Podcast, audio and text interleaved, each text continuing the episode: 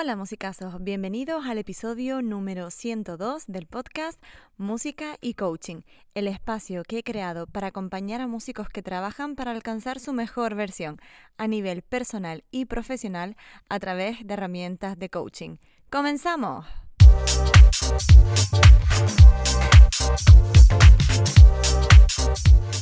Antes que nada y para quien no me conozca, me presento. Yo soy Laura Ortiz soy graduada superior en interpretación de piano, coach, certificada especializada en músicos y artistas y experta en inteligencia emocional. Mi propósito es ayudar a músicos como yo a encontrar el balance en sus vidas personales y que esto les permita, por supuesto, mejorar su práctica instrumental, alcanzar sus objetivos y además sentirse bien en el proceso, reforzando su autoestima y autoconfianza. Hola musicazo, hola musicasa, ¿cómo estás? Espero que muy muy bien. Te doy la bienvenida ya al mes de octubre. Se ha ido mi etapa favorita del año, la verdad, el verano. Pero bueno, como vivo en Canarias y últimamente estamos con calima y un montón de cosas, creo que en cuestión de temperatura pues no lo voy a notar mucho. Lo que sí he notado, por supuesto, es lo rápido que pasa el tiempo, seguro que tú también. Yo, vamos, que ya estoy alucinando de que si haya ido también septiembre, este año está siendo para mí una auténtica locura. Bueno, por un lado porque estoy muy contenta, muy feliz. He lanzado el club de orquesta, no sé si lo conoces. Es un club que he montado precisamente para preparar pruebas de orquesta de manera eficiente. Está teniendo muy buena acogida y estoy muy contenta también por los musicazos que están dentro. Pero claro, esto es algo que ha surgido de repente, no lo tenía nada planeado hacer y cuando he terminado de esto, hace un par de semanitas de montarlo todo, de dejarlo bien puesto, me he dado cuenta de que ya solo quedan tres meses para que acabe el año. Y bueno, precisamente verme en esta situación de tener que montar algo súper rápido corriendo porque los musicazos lo estaban demandando, me ha hecho volver a conectar con una parte de mí que pensaba que solo estaba en la música, la verdad solo estaba cuando estudiaba piano, y es el perfeccionismo. Así que si tú también te consideras perfeccionista, autoexigente, como quieras llamarlo, este episodio es para ti. Por ponerte un poquito en contexto, musicazo, como te contaba, acabo de lanzar el Club de Orquestas, un plan de seis semanas para preparar de manera eficiente tus pruebas, con la idea de que llegues con la mejor preparación y la mayor confianza para tener un buen desempeño en el escenario, independientemente de las circunstancias y sobre todo que salgas satisfecho o satisfecha sin tener en cuenta la decisión del tribunal, porque esto es algo que no podemos controlar. Y claro, montar esto lleva un trabajo. Y es algo de además se habla poco y es quizás un error también por mi parte, que muchas veces no les comparto lo que hay detrás de las sesiones. Por ejemplo, decir, tengo que tener un sistema para hacer todo esto, porque tras cada sesión yo les envío un posesión con preguntas, un pequeño resumen de lo que hemos hablado. También pues hay un mantenimiento de la página web, crear los cursos online, ver que todos los enlaces estén bien, las plantillas, porque todos los cursos van con plantillas, es material al que tienes acceso para siempre.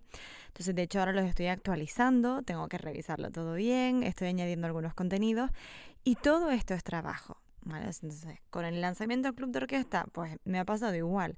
He tenido que mm, crear la página, configurar para el pago, los textos con la información para que ustedes también sepan de qué va y lo vean ahí. Además, a mí siempre me gusta poner una página de gracias porque les quiero agradecer por confiar en mí para todos estos procesos y, por supuesto, dentro de la plataforma habilitar también todo para guardar las grabaciones, que ustedes puedan entrar sin problema.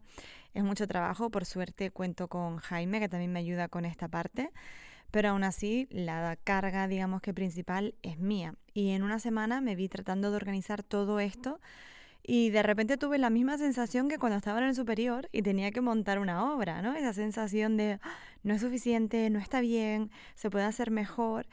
Y no sé, algo me hizo clic y quizás también porque lo veo mucho en sesiones, ¿no? Esto de mm, algo está pasando y dije, vale, pues esto es la autoexigencia y mi nivel alto de perfeccionismo, ¿no? Porque, a ver, esto me ha pasado a mí mucho cuando yo estudiaba, de estar ahí dándole la tecla y pensar que va, esto está fatal, em, no me va a salir. Y luego a lo mejor tenía buenas clases, pero aún así lo pensaba.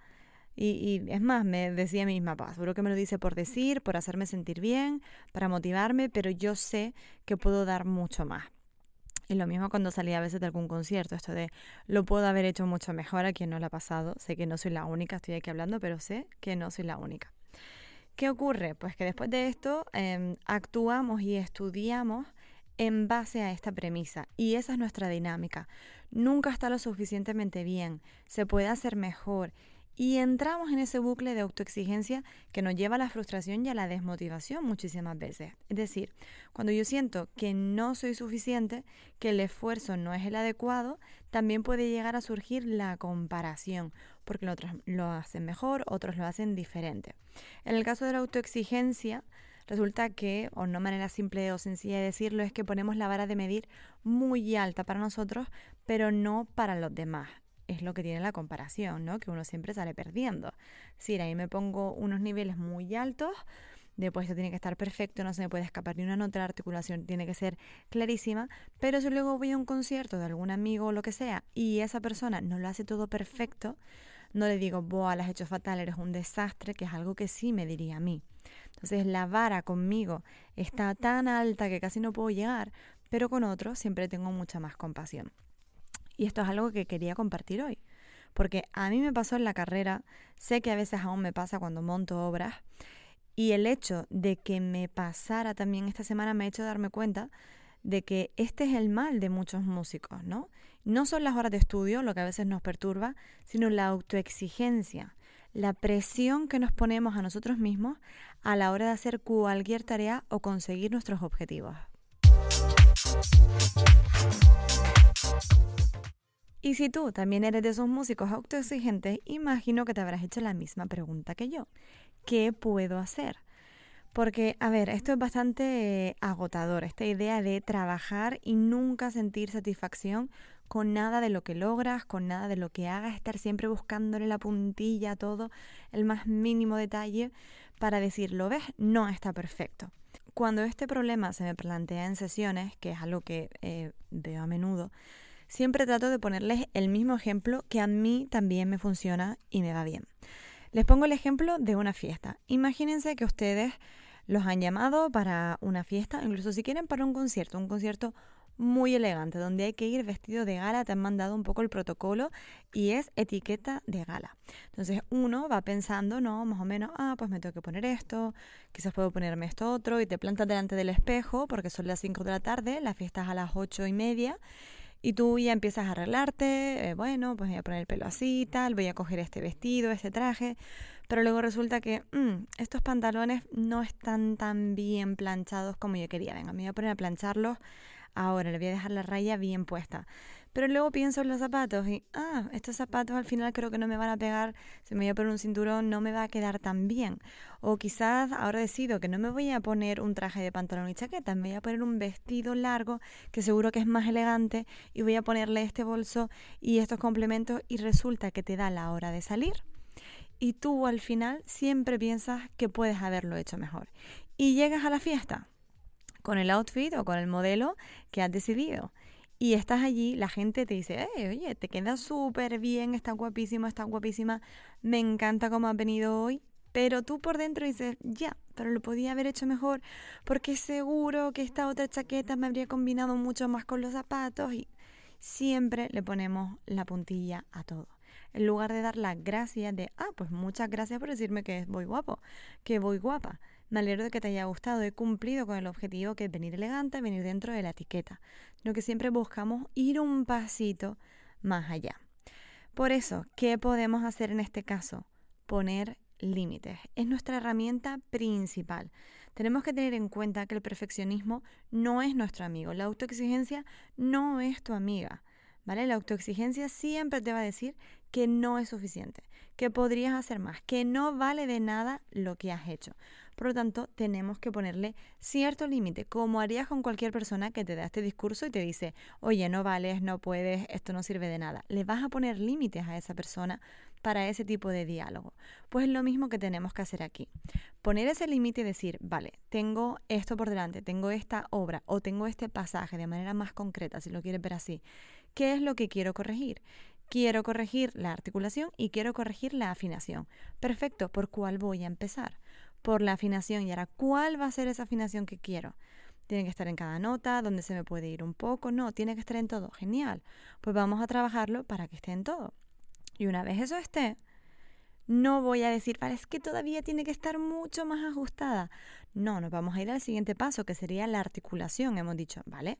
Y voy a señalar qué articulación quiero y en qué lugares. Aquí quiero hacer un picado, esto va a ser legato, esto va a ser estacato, perfecto. Y una vez lo tenga, ya paso a lo siguiente.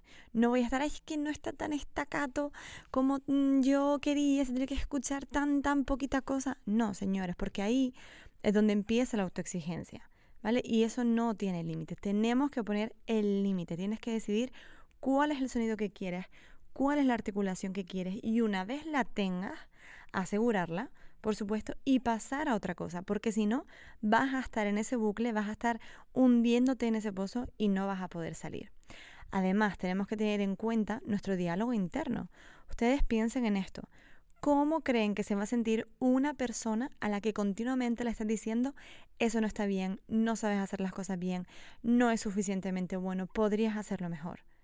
Si ustedes se imaginan que este discurso, en lugar de tenerlo con uno mismo, lo tenemos con un primo pequeño, cualquiera de nuestros alumnos, ¿cómo creen que se va a sentir esa persona? La desmotivación va a ser la tónica de su vida, va a tener una autoestima súper bajita. Entonces tenemos que tener cuidado porque somos la persona que está escuchando esos mensajes de manera continua, con lo cual va a afectar a nuestra confianza y a nuestro rendimiento. Siempre una persona desmotivada rinde mucho menos que una persona que está motivada y que está segura de sí misma. Por eso tenemos que tener cuidado con nuestros diálogos y con los mensajes que nos mandamos. Así que Define qué es perfecto para ti, date plazos realistas y evalúate en el proceso, mostrando sobre todo mucha, mucha, mucha compasión contigo y con lo que estás haciendo. Así que ya lo has visto musicazo, ya lo has visto musicasa. El perfeccionismo no es tu amigo. La autoexigencia necesita siempre que la controles ponle límites. El primer paso, por supuesto, siempre es identificarla, darte cuenta de que la estás empleando, que estás llevando a cabo estos altos límites de autoexigencia y a partir de ahí actuar, reduciéndolos, poniendo algunas cosas que puedas hacer, dándote plazos realistas, pero sobre todo, a pesar de todo lo que te he dicho hoy aquí, recuerda que tienes que llevarlo a cabo, que nada de esto sirve si no empiezas a tomar acción y a ser tú la persona que cambie su vida para mejor. Así que aunque sean cosas muy pequeñas, ese pequeño límite empieza a hacerlo, empieza a emplearlo y a tomar las riendas de tu vida para colocarte cada día un poco más cerca de ese objetivo o de ese sueño que tú quieres alcanzar. Si te gusta este contenido, ya sabes que también comparto a través de otras plataformas como Instagram, que es mi favorita, Facebook, YouTube o Twitter, donde puedes encontrarme con el mismo nombre, Laura Ortiz Coaching. Yo me despido, sin más, te mando un abrazo enorme. Eso sí, te quiero decir que si quieres saber más sobre el club de orquesta que en noviembre sacó otra siguiente edición o también sobre las sesiones de coaching individuales, escríbeme a info o déjame un comentario por aquí. Y por favor, si te ha gustado este episodio o conoces a alguien que le haga mucha falta hablar de la autoexigencia, envíale este episodio, compártelo, dale like y así me ayudarás también a llegar a todos estos músicos y artistas. Por mi parte, de verdad, muchísimas gracias por estar aquí, Musicazo. Muchísimas gracias por estar aquí, Musicasa. Nos vemos en el próximo episodio de Música y Coaching.